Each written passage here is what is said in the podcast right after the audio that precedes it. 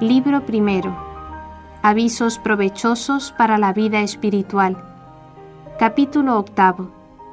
Cómo se debe evitar la demasiada familiaridad.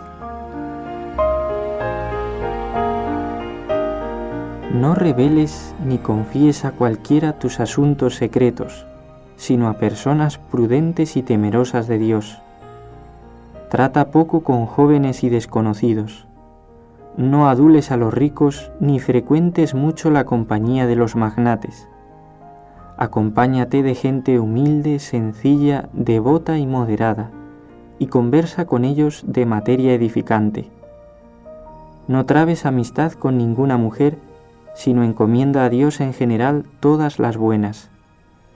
Desea ser familiar a solo Dios y a sus ángeles, y evita en lo posible tratar con los hombres Debes amar a todos, pero no te conviene ser amigo de todos, porque sucede a menudo que una persona famosa es muy admirada mientras nos es desconocida, pero apenas la conocemos personalmente nos desilusiona.